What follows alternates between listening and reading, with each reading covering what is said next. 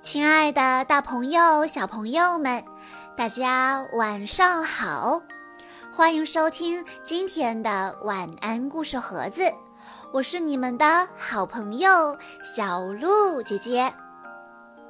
今天是肖一鸣小朋友的生日，他来自武汉，没错，就是那个正在生病的武汉。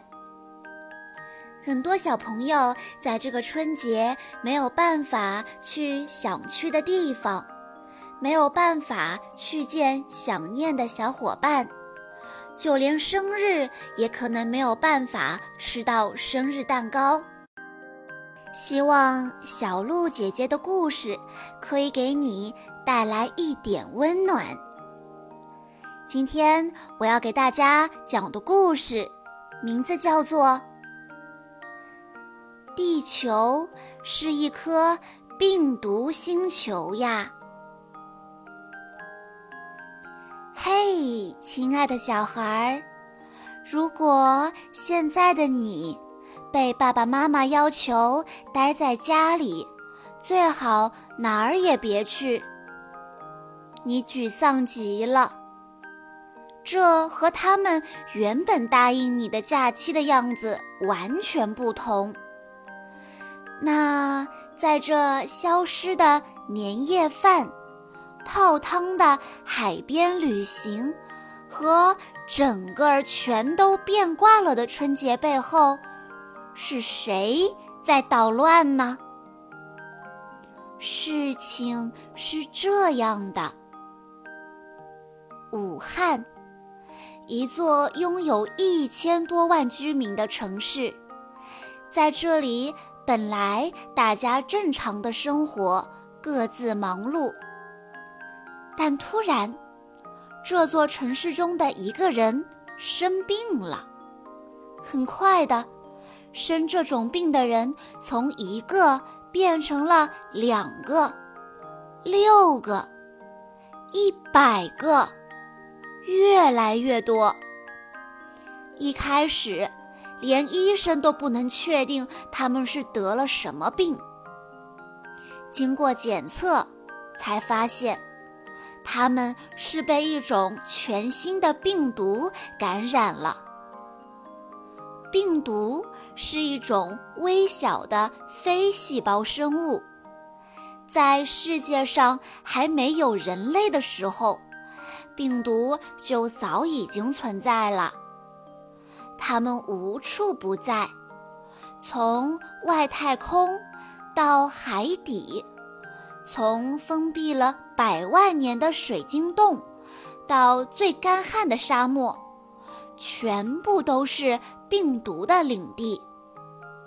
它们数量庞大，如果一定要去计算。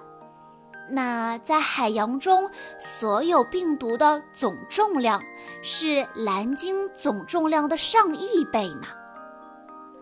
病毒制造了空气和生命，我们的地球就是一颗病毒星球。虽然病毒无处不在，但是它们太小了。我们要拿实验室里最厉害的电子显微镜，才能看到它们真实的样子。它的形状像一个皇冠，所以我们称它为冠状病毒。这种新型冠状病毒原本是寄居在野生动物的身上的。它和我们人类各自存在，互不打扰，而有可能是我们中的一些大人去吃了那些野生动物，所以新型冠状病毒便感染到了我们的身上。那些被感染的人，从一开始的几天里，也许并不会感到难受。他们仍然像一个健康人一样，继续着本来的生活，去上班，去逛街，去和朋友们聚餐，甚至还会搭飞机、火车去更远的地方旅行。于是，这种冠状病毒就像搭乘在一辆四处行驶的交通工具上一样，从一个地方去到另一个地方，从一座城市来到了另一座城市。而我们的嘴巴和鼻子，就像是几道敞开的大门，在人群密集的地方。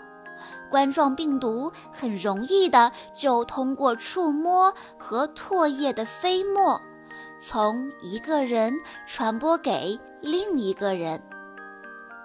在被感染的几天之后，冠状病毒就开始发威了。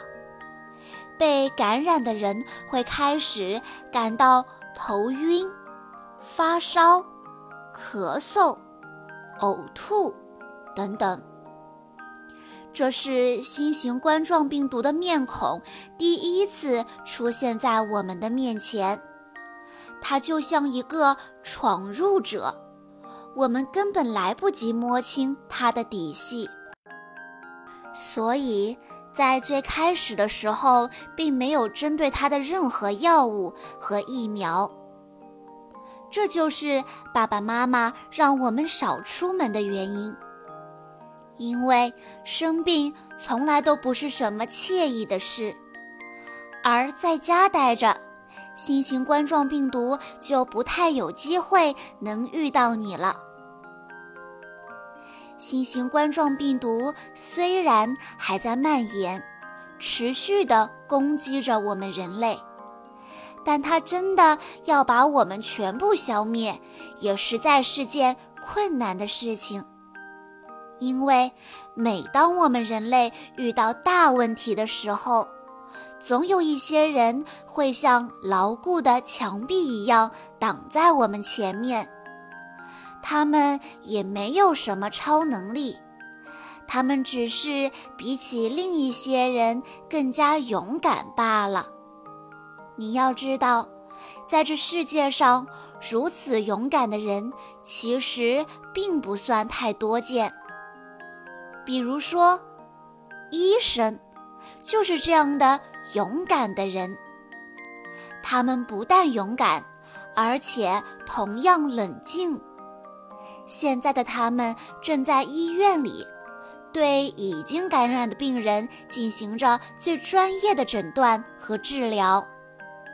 而那些拥有智慧头脑的科学家，也正在实验室里加紧研制着抗击新型冠状病毒的药物和疫苗。还有一些建筑工人，他们在工地上用不可能的速度，在几天之内建造出一座医院，用来专门收治被新型冠状病毒感染的病人。最后，不要忘了，那些病人自己的免疫系统也正在全力运作着，和病毒进行着看不见的战斗。小朋友，你看，病毒要真想赢我们人类，是不是并不容易？那在家里的你能做点什么来帮助人类打赢这场战斗呢？一，尽量不要出门，待在家里，这是避免相互感染的最好的办法。但是要保持室内空气流通哦。二。早睡早起，健康饮食，保持好心情，这是让你的免疫系统保持健康的方法。好的免疫系统能帮助你抵御病毒的入侵。三，如果一定要出门，记得要正确的佩戴口罩。口罩就像是给你的嘴巴和鼻子安装上了一扇隔离病毒的大门。四，用正确的方式勤洗手，洗手时间要在二十秒以上。洗完用干净的毛巾或纸巾擦干，这样可以有效避免因为触摸而造成的传播。五，如果你的家人或是你自己真的生病了，那你要冷静又勇敢，像那些医生一样，这可是很酷的品质哦。听爸爸妈妈的话，他们爱你，他们会做出最好的安排的。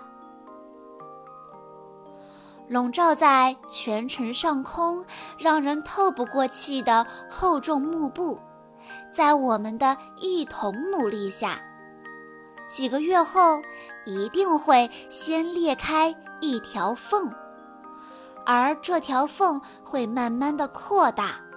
最终能够让人自由的呼吸了。当一切都过去，你摘下口罩，重新走出家门，走向更广阔的世界。